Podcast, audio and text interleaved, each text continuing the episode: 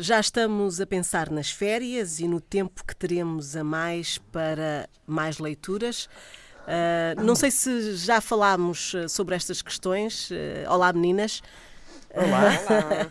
sobre uh, as férias, acho que já fiz estas perguntas, mas também já não me recordo das vossas respostas e se calhar os nossos ouvintes também não.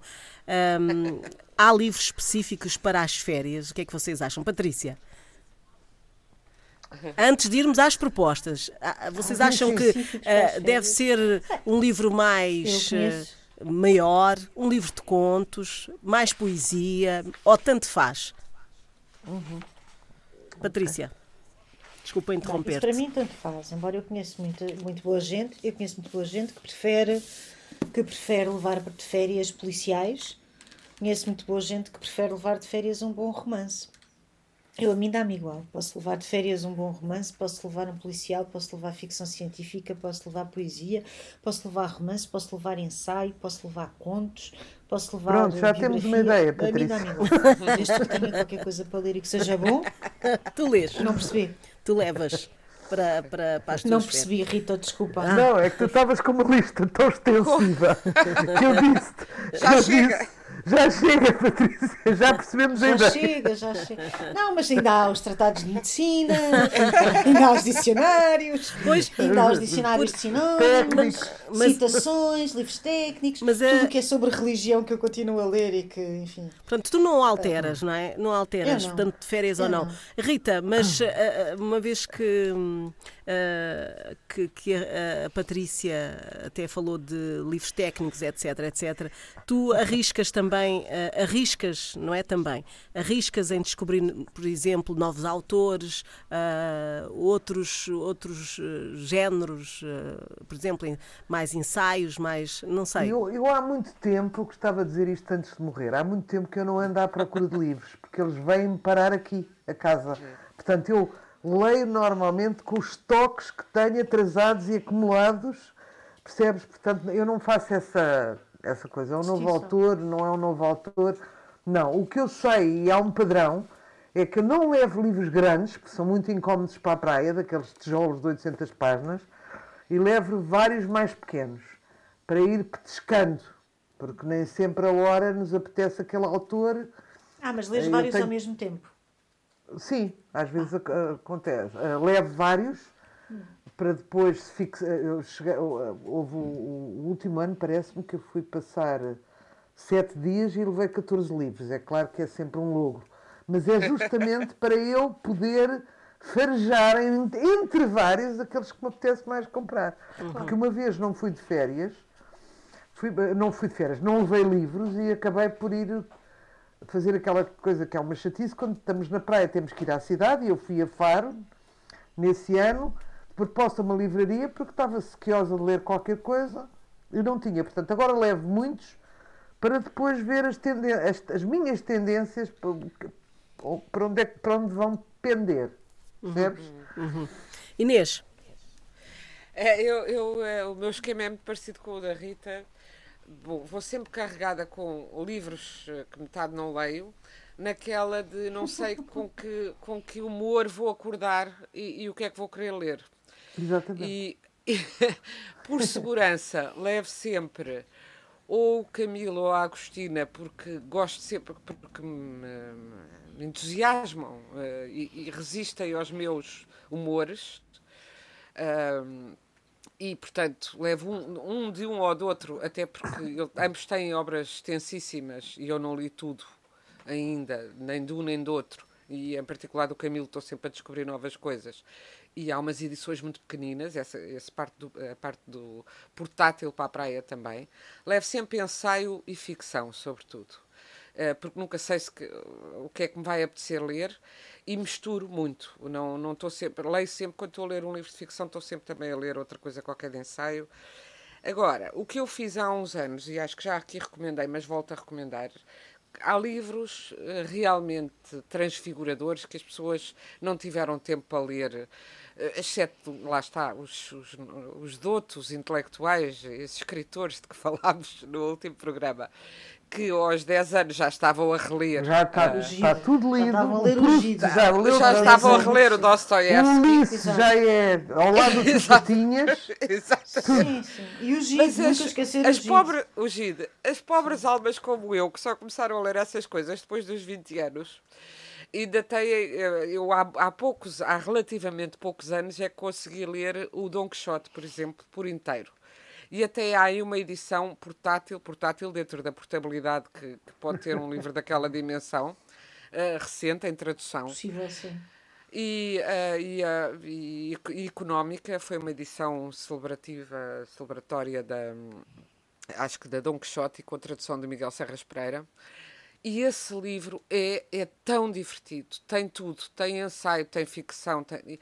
As pessoas acham que já sabem, é um maluco que anda atrás dos moinhos de vento, mas não é isso. É como dizer, não, vou ler a, a Karenina, que já sei que é uma mulher que se apaixona por outra e se atira para baixo de um comboio. Não é nada disso, é muito mais que isso, é outra coisa. Isso, claro.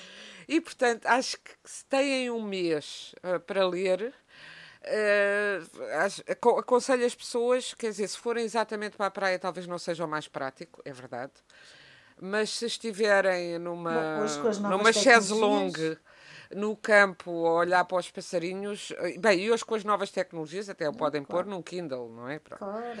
Mas acho que é a oportunidade da pessoa ler em continuidade esse tipo de livros, e este para mim é um dos essenciais, e que é sendo longo, é divertido e leve e se consegue ler na praia, porque há quem diga uh, é ler uh, num, num, ambiente de descontração. Há quem se diga, ai, na praia só leio policiais ou só leio. Eu, eu gosto de. como tenho mais é tempo, mas eu quando tenho mais tempo, eu leio as coisas mais uh, pesadas mesmo, ou mais difíceis, porque tenho mais tempo para me concentrar. Não vai tocar o telefone, não vou ter que fazer 10 coisas, não e por isso vou mais uh, por aí e procuro, eh, bom, vou acumulando livros que não consegui ler durante o ano, porque também durante o ano nós temos que ler ou coisas para aquilo que estamos a escrever, ou no meu caso, livros que eventualmente vou editar na, na, na Sibila, e portanto. Uh, uh, os livros de prazer e que vão chegando e que eu só pude folhear, vou, vou ler nessa altura. Uhum. Patrícia, queres começar por uh, dar algumas sugestões para as férias? Então, e, e, então vamos, olha, vamos começar aqui pelo novo livro do Julian Barnes, que se chama O Homem do Casaco Vermelho. O Julian Barnes é um escritor de, que, de quem eu gosto muitíssimo.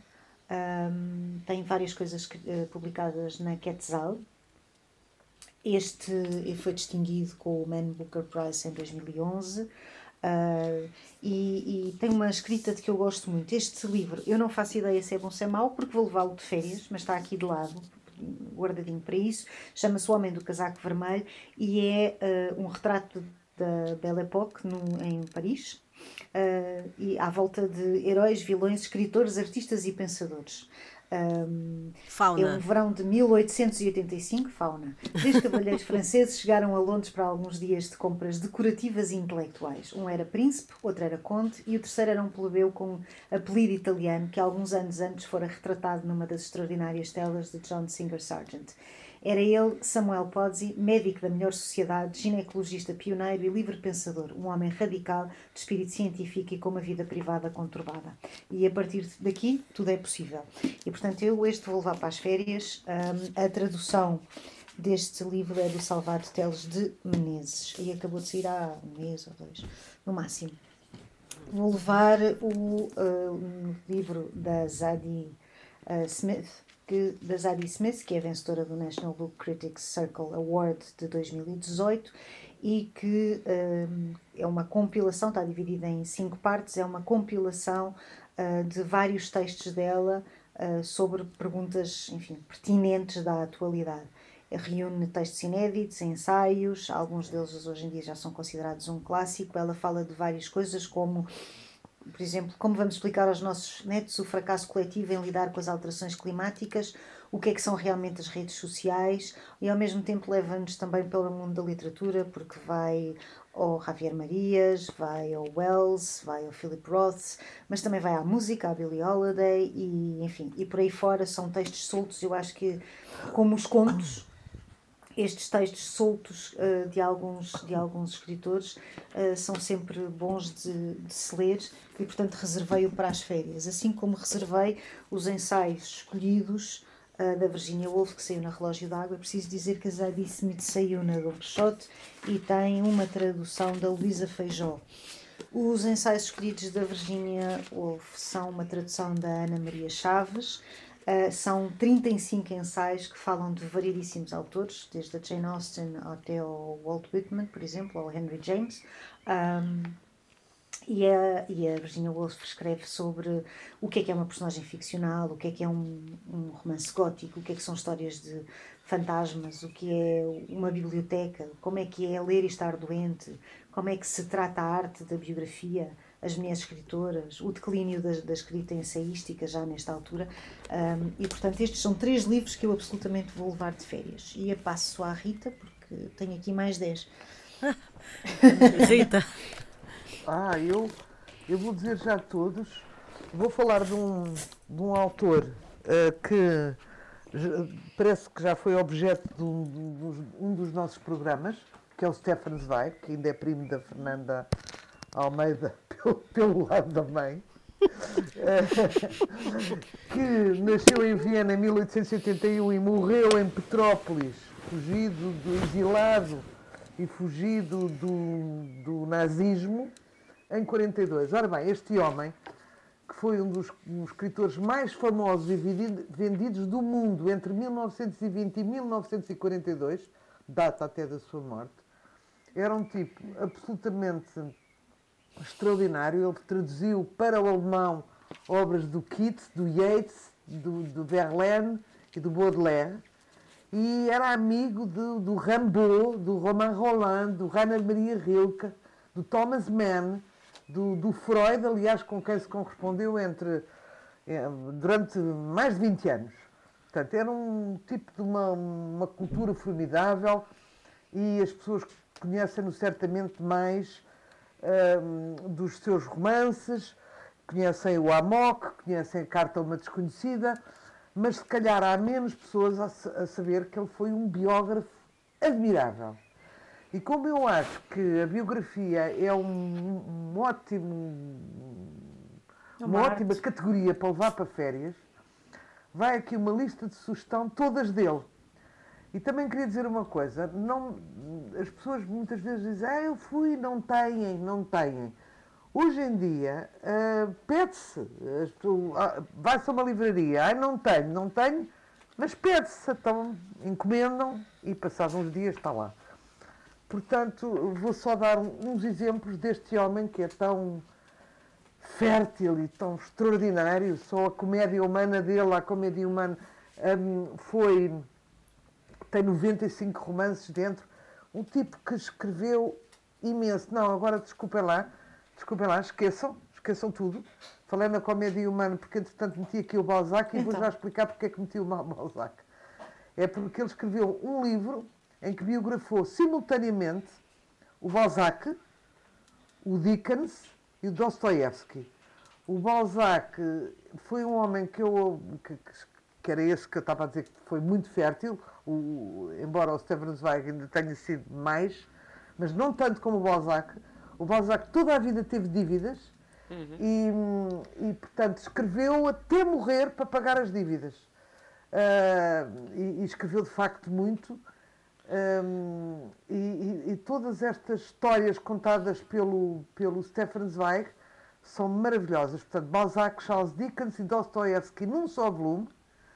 Depois fez três poetas da sua vida, o Casanova, outra biografia de três, era assim, era, era o que se quisesse. O Casanova, o Stendhal e o Tolstói, três, três biografados perfeitamente extraordinários, achei piada ao Casanova, porque ele acaba por confessar ao longo de toda a sua obra que uh, dormiu com 122 mulheres, o que para o Tinder hoje em dia são três noites, praticamente.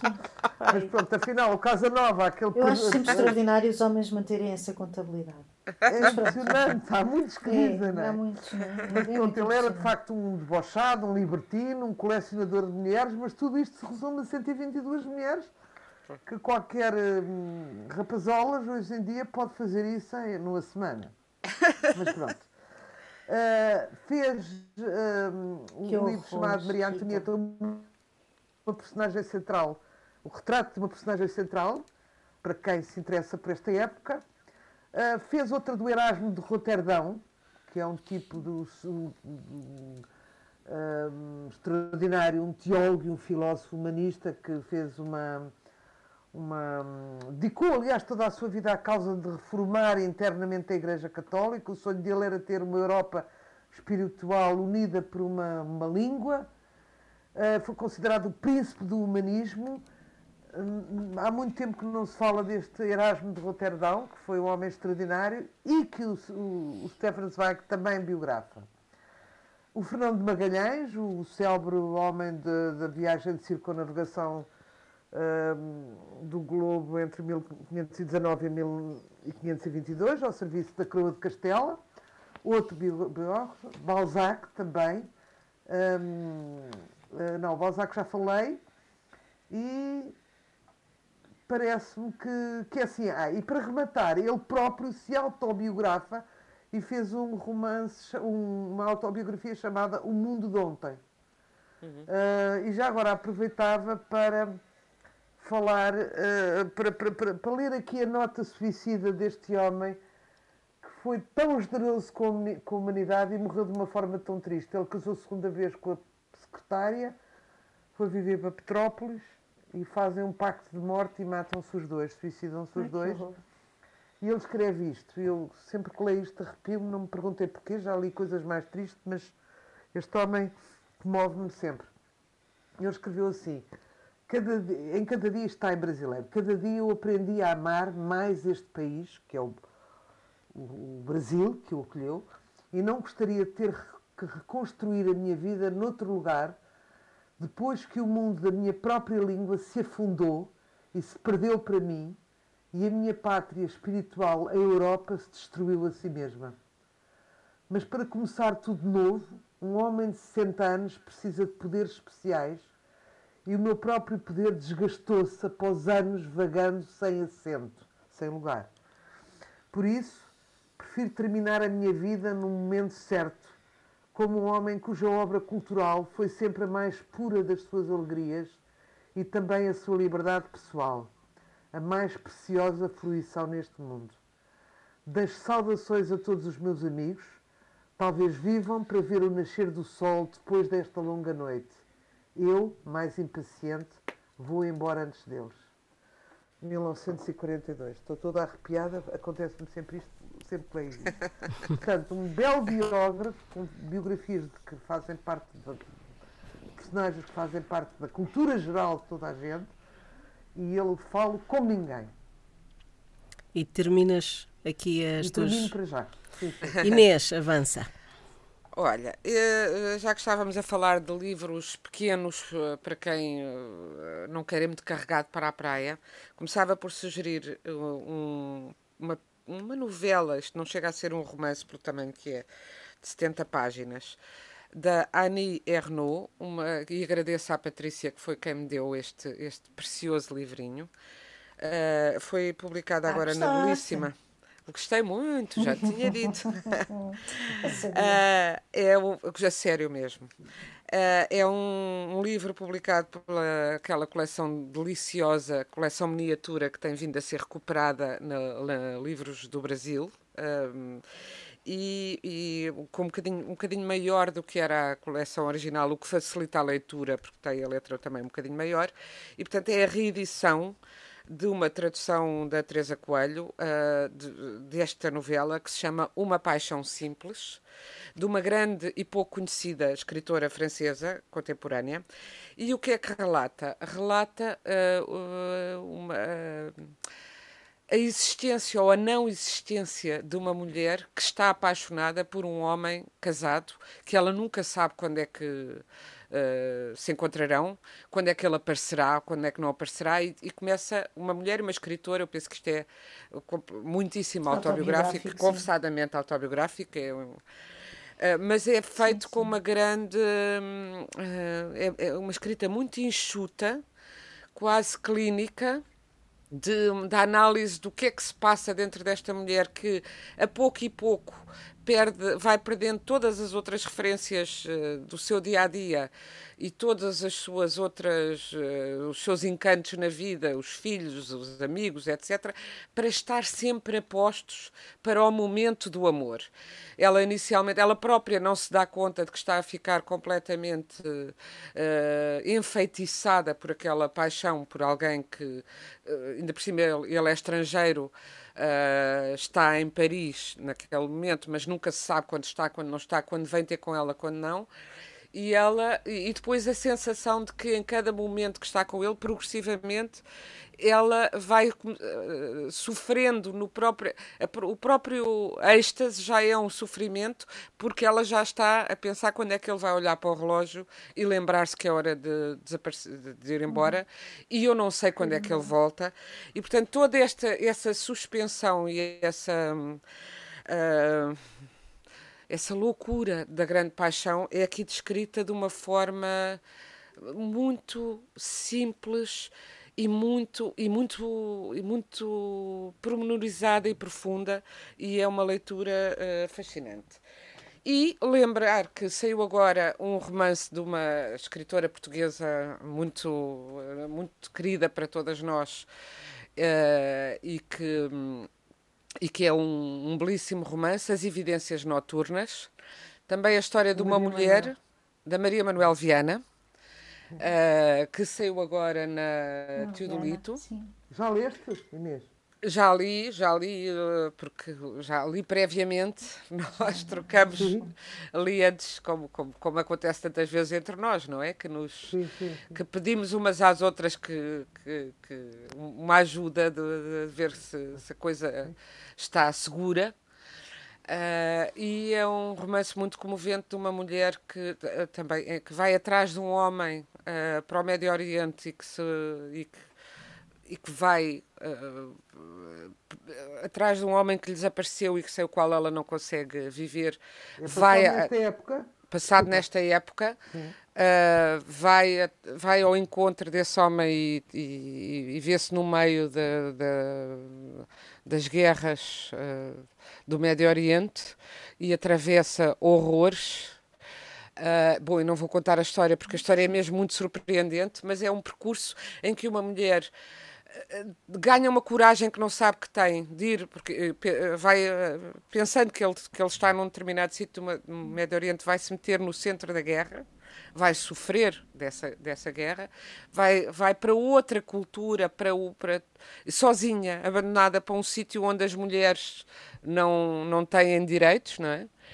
E vai à procura de um homem, mas acaba por se encontrar ela própria. Acaba por. Uh, a busca dela o grau dela é o outro, não é, o, não é aquele que ela pensava. Até vai se transfigurando ao longo dessa jornada que é uma odisseia, uma, uma, uma perfeita odisseia, muito bem uh, escrita, porque uh, a Maria Manuel Viana escreve de facto muito bem. E sugeriria também um livro que eu mal comecei a ler e não vou alongar-me sobre ele porque ainda mal comecei a ler e a, e a, Patrícia falou dele há pouco tempo que já o leu, porque a Patrícia é sempre muito rápida a apanhar tudo o que é. desculpa. que é o Marmoto da Jamília Pereira de Almeida, Sim. já aqui tenho dito várias vezes, gosto muito da escrita dela, gostei muito das telefones, que foi o anterior, e este vou levá-lo para férias, uh, este Marmoto. Uh, e sugeriria também, já aqui também falei, mas quando falei ainda não tinha acabado de ler e depois acabei de ler, o regresso de Julia Mann a Paraty, da Tiolinda Gerção, uh, que é, são três novelas que compõem um romance heterodoxo, para mim. Uh, não, são, não, não devem ser lidas em separado, mas como um puzzle uh, que conta a história extraordinária, inspirado na história extraordinária da mãe do Thomas Mann e também na relação do Thomas Mann com o Freud.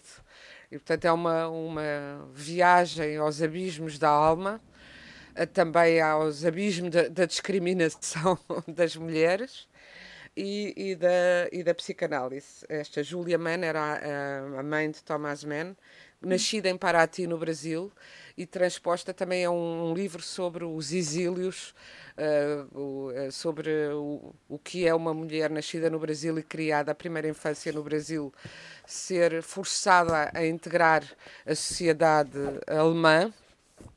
Naquela uh, época. Naquela época, não é? Porque ela é mãe já, pois, exatamente. E de como ela é objeto, como ela é vista sempre como uma estrangeira e como é olhada sempre com suspeição e com, e com distância e não consegue nunca essa integração, nem mesmo em relação aos filhos. Também é uma reflexão sobre a relação mãe-filho, sobre a maternidade. É de facto um livro com muitas camadas e muito, muito interessante. E sugeriria ainda poesia.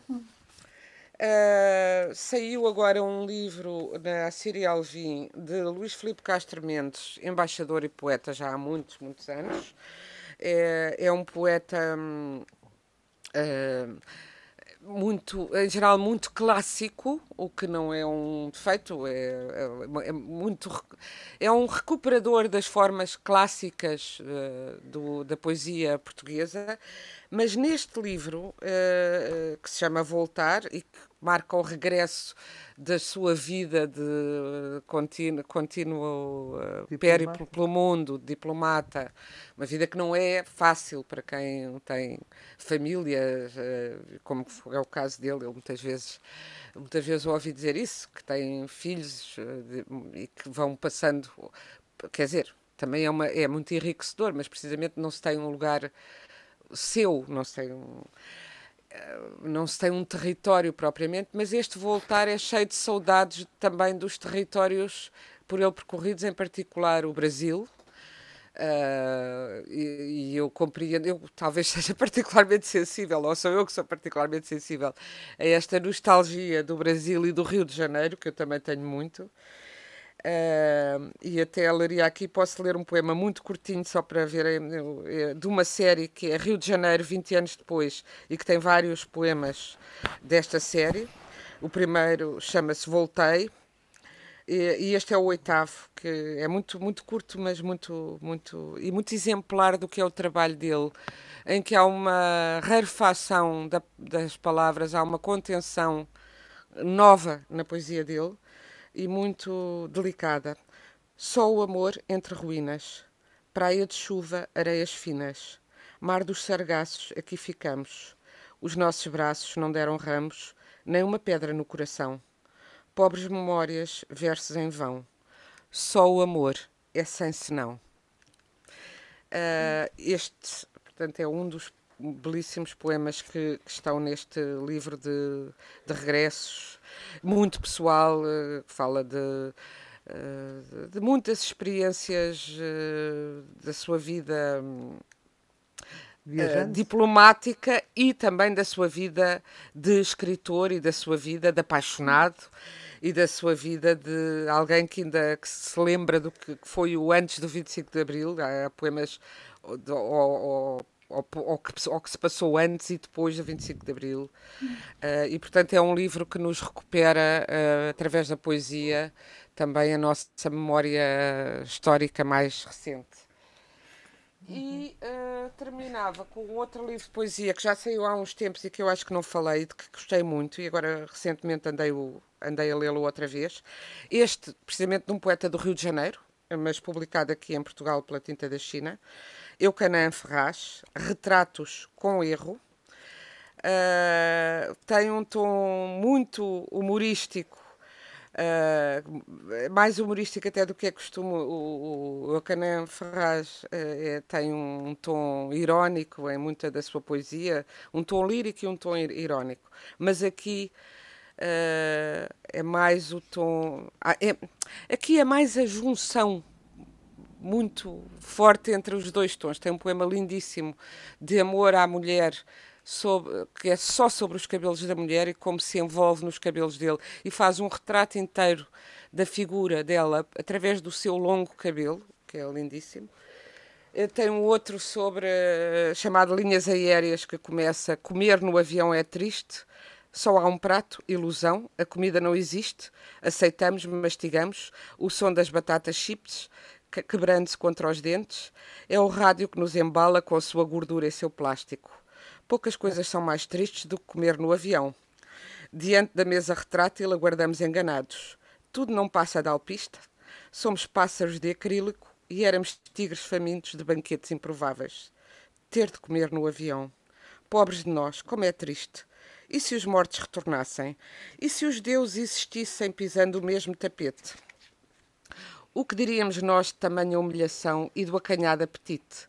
Coca zero, tudo zero metendo o nariz nas nuvens, nas tristes tripas de nuvem das nuvens, comer é triste e é nada se não comemos estrelas, ou pelo menos um bife que se pareça com elas, a luz, quem dera. Portanto, só para terem uma, um, assim, um cheirinho do que é, e agora que podemos voltar a viajar de avião, aqui lhes deixo as linhas aéreas do Eucanã Ferraz no seu Retratos com Erro. Belo poema, belo poema. Patrícia, queres uh, indicar mais alguns títulos? É 13 segundos sobre a água da maravilhosa Luísa Costa Gomes. A Luísa Costa Gomes é uma romancista incrível, mas é uma contista uh, de primeira água. Um, só para fazer aqui uma paródia com o tema destes 13 contos, ela diz, na, ela escreve no livro, fui colecionando ao longo de mais de cinco anos contos que de uma maneira ou de outra metem água. Ela está sempre presente, doce, colorada, salgada, mais larga ou mais discreta, no oceano aberto onde se experimenta o abandono e a sobrevivência, no duche redentor que muda em narrativa irónica uma experiência de quase morte, na saliva que prepara a cinza, na piscina adorada que é meio de transmutação alquímica. Será esta coleção, talvez em arco abrangente, uma reconciliação pela água, um livro termal, se quiseres. Em muitos destes contos se reivindica o primado, se reivindica, reivindica, reivindica. o primado reivindica o primado da experiência vivida, seja ela de jiboias, na elaboração formal que lhe faz a vénia. Na vida da água que nos faz sonhar, só de olhar, reconhecemos a nossa própria sobrevida. Mas o lapidar é o lapidar e o que se escreve na água. Ela é maravilhosa e, e pronto. E eu deixei-o para as férias porque já sei que vou ler e reler. O livro chama-se Afastar-se. Por fim, falei neste, neste hum, romance a semana passada, a propósito do que se pode ou não se pode escrever. É o segundo romance da Ana Bárbara Pedrosa, chama-se Palavra do Senhor. Uh, é tudo aquilo que ficou de fora da Bíblia uh, explicado por Deus. Vou-vos ler apenas o início do romance e que diz: Leram tudo e entenderam tudo mal. Falam de Sodoma e Gamorra, chacinas e inundações. Dizem que separei famílias, dissimei a fome, escolhi matar pessoas com tanto mundo à frente, só um insensato pode julgar que não há Deus. Poderia a vida, essa coisa múltipla e parca, ser obra mera do acaso? Mais tarde ou mais cedo, eu teria de repor a verdade, contar à gente de onde vem, para onde vai, quem é. Pode julgar-se que vem tarde a narrativa fundadora que corrige as anteriores, mas veio na hora certa, porque foi a hora que eu escolhi. E o narrador é Deus. É uma escrita bem disposta hum, e pronto, e claro, deliciosamente herética, mas isso já se sabe, não é? E outra proposta, é preciso dizer que o Ana Bárbara Pedrosa é Bertrand, e da Relógio da Água chega-nos a Sara Mesa, que é uma escritora espanhola que nasceu em 76. É autora de vários livros de ficção, alguns premiados. Um, não, não tem muitos, mas tem alguns, são quatro ou cinco. Tem um livro de contos também. Este, uh, que foi considerado pelos críticos do El País um dos melhores livros publicados em Espanha no ano passado, em 2020 decorrem numa pequena povoação rural onde chega uma jovem tradutora que se muda uh, em busca que se muda por razões financeiras económicas e, e em busca de um determinado uh, equilíbrio emocional só que a vida troca-nos as voltas e não é exatamente equilíbrio emocional que ela vai encontrar embora tudo lhe pareça à primeira vista simples e simpático a verdade é que a povoação tem um ambiente de incompreensão e de preconceito e de estranheza em relação a tudo o que é diferente especialmente uh, em relação a uma mulher que vive sozinha. Não é? Determinada altura, o senhorio dela, que se revela mais tarde um homem particularmente agressivo, oferece-lhe logo no início um cão. Uh, parece um gesto de boas-vindas, mas na verdade depois não é bem assim.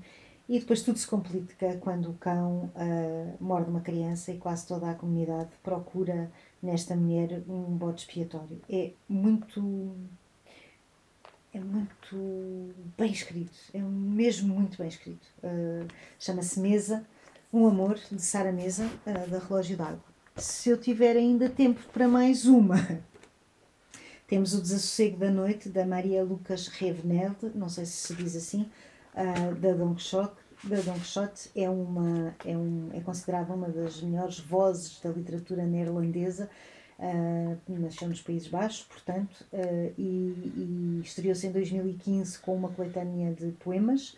Uh, e agora vê este livro ser este livro que se chamou Desassossego da Noite ser premiado, foi traduzido do neerlandês pela Patrícia Couto um, e é a história de uma família contada por uma menina de 12 anos. Há aqui claramente um, um lado uh, autobiográfico, é inspirado num, num, episódio autobiográfico, a autora não os, não os conta, um, e, e, foi vencedor do Man Booker Prize de 2020. Eu tenho grandes expectativas em relação a este, a este livro, mas ainda não li.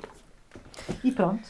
E Rita, ainda tens mais algumas sugestões? Tenho, tenho um livro que eu estou a ler, que é o que é o, um escritor confessa, são as memórias do, do Aquilino Ribeiro, em que ele fala das escolas, do seminário, dos professores, tudo isto com aquele luxo vocabulário que, que nos deu sempre, não é? Com o magnífico prefácio do José Gomes, do escritor José Gomes Ferreira. Um, e pronto, é, é, é, o que está por trás do ídolo, a vida dele. Hum. E, e, acho muito interessante e é o que estou a ler neste momento. Fica a sugestão. Eu ainda tenho tempo. Inês, sim. a Inês tem sempre uma Não. na manga. Então. Não, é, é, que, é que também é, é, gostaria de, de, de lembrar que eu enquanto editora, publiquei quatro livros agora em junho e eh, que também vos recomendo porque deram tanto trabalho a escolher e a preparar amorosamente para os nossos leitores e, e que são Ela e Ele, da Jorge Sand, uh, que é um romance, uh, agora por falar em, comecei por esse porque a Rita estava a falar do luxo vocabular, que é de facto imenso do Aquilino Ribeiro, e uh, se nunca leram Jorge Sand, nem que seja pelo luxo vocabular uh, extraordinário, uh, experimentem. Este é um romance em que ela romanceia a relação tempestuosa e extraordinária que teve com o escritor Alfredo Musset e que foi famosa e que e este romance foi muito polémico precisamente por ela se ter exposto dessa maneira. E há uma introdução há um texto do Henry James que eu pus traduzi e pus como introdução. Este o, uh, o livro é traduzido por mim e o, o texto do Henry James também em que explica a relação deles e que fala sobre este romance e fala com grande admiração da escrita uh, extraordinária e da liberdade e da coragem extraordinárias da, da Jorge Sand. Uh, e um romance novo de uma nova autora portuguesa, nova, enfim, na, na ficção, já, já publicou alguma coisa, mas uh, é mais conhecida como socióloga, Maria José Anúncio, e que escreveu um romance que nós publicamos agora, que se chama Morte em Direto, que parte de um crime uh, e de, de, um crime de uma mãe que mata uma filha. Uh, uma jovem muito jovem, não, ao contrário, de uma filha que mata uma mãe, uma jovem muito jovem que mata a mãe, e o livro é muito interessante porque é toda é sobre o sensacionalismo a imprensa sensacionalista e o modo como uh, sugam a vida e a tragédia das pessoas e também sobre aquilo que leva a esta tragédia de duas mulheres abandonadas uh, que, uh, que acabam por se, se, a mãe foi teve a filha uh, sem ser desejada pelo pai abandonada e, e tornou-se um monstro para a filha e a filha acaba por matar essa mãe de, que vivia uh, num sofá e que ela tinha que tratar, que, que, se tornou obesa, vivia num sofá e que ela tinha que tratar continuamente. E, portanto, é uma tragédia uma tragédia contemporânea num bairro uh, dito, dito, social e toda, todo o entorno mediático do, do jornalismo sensacionalista. Muitíssimo bem escrito. E publicamos também um, um poeta chinês eh, Gidi Magia, eh, com o livro Planeta Dilacerado, que é uma, uma, um longo poema, um épico sobre o tempo, o tempo contemporâneo e o dilaceramento do planeta, traduzido, foi-nos proposto e traduzido pelo Nuno Judice. É um poeta premiadíssimo na China e que inaugura a nossa coleção de poesia. E, e reeditei as, um livro que tinha publicado em, no ano 2000 e que se chamava 20 Mulheres para o Século XX. Agora atualizei-o, chama-se Grandes Mulheres do Século XX, já não estamos no século XX, e que são biografias, uh, ensa pequenos ensaios biográficos sobre 20 dessas mulheres marcantes nas mais diversas áreas da ciência, à política, à escrita, às artes plásticas, etc. E, portanto, são estas as propostas que eu, que eu também vos deixo, dado que.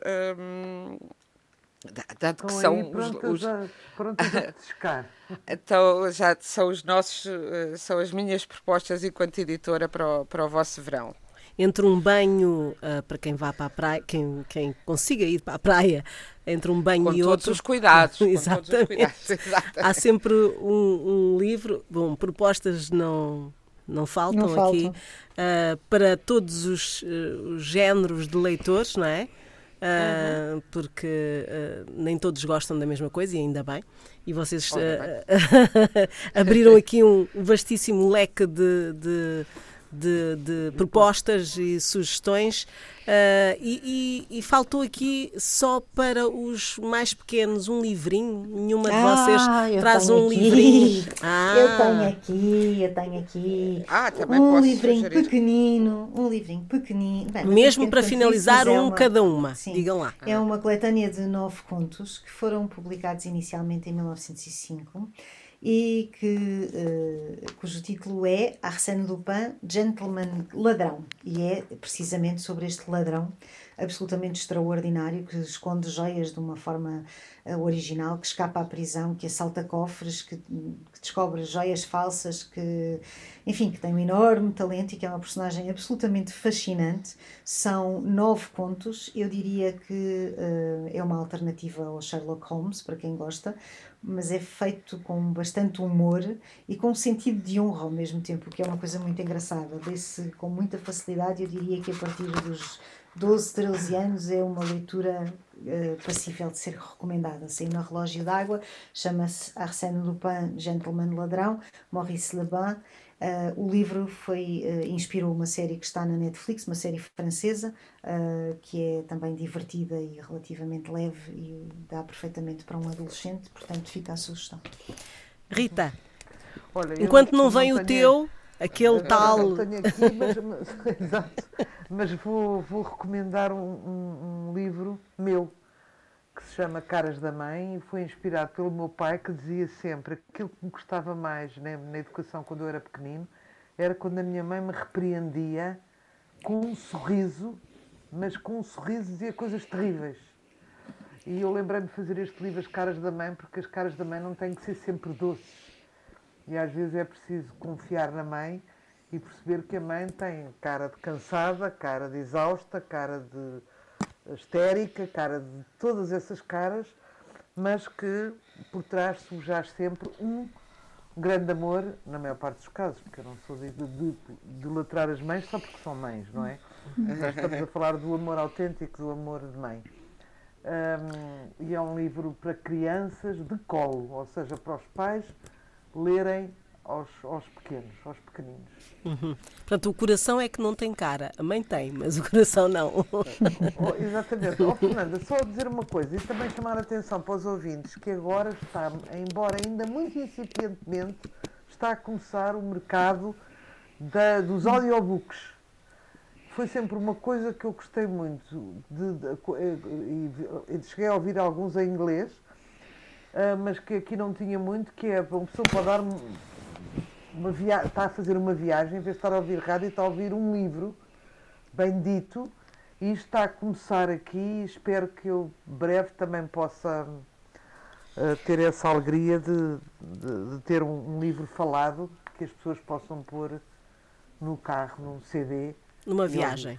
Exatamente. Inês, para, para terminarmos mesmo assim. Para cima. terminarmos mesmo, eh, eu sugeriria um livro infantil que já aqui, acho que já aqui falei quando ele saiu assim, en passant, mas é realmente. Uh, os livros infantis devem ser escolhidos com cuidado, devem-se dar às crianças coisas bem escritas e bem pensadas, e não paternalistas nem condescendentes.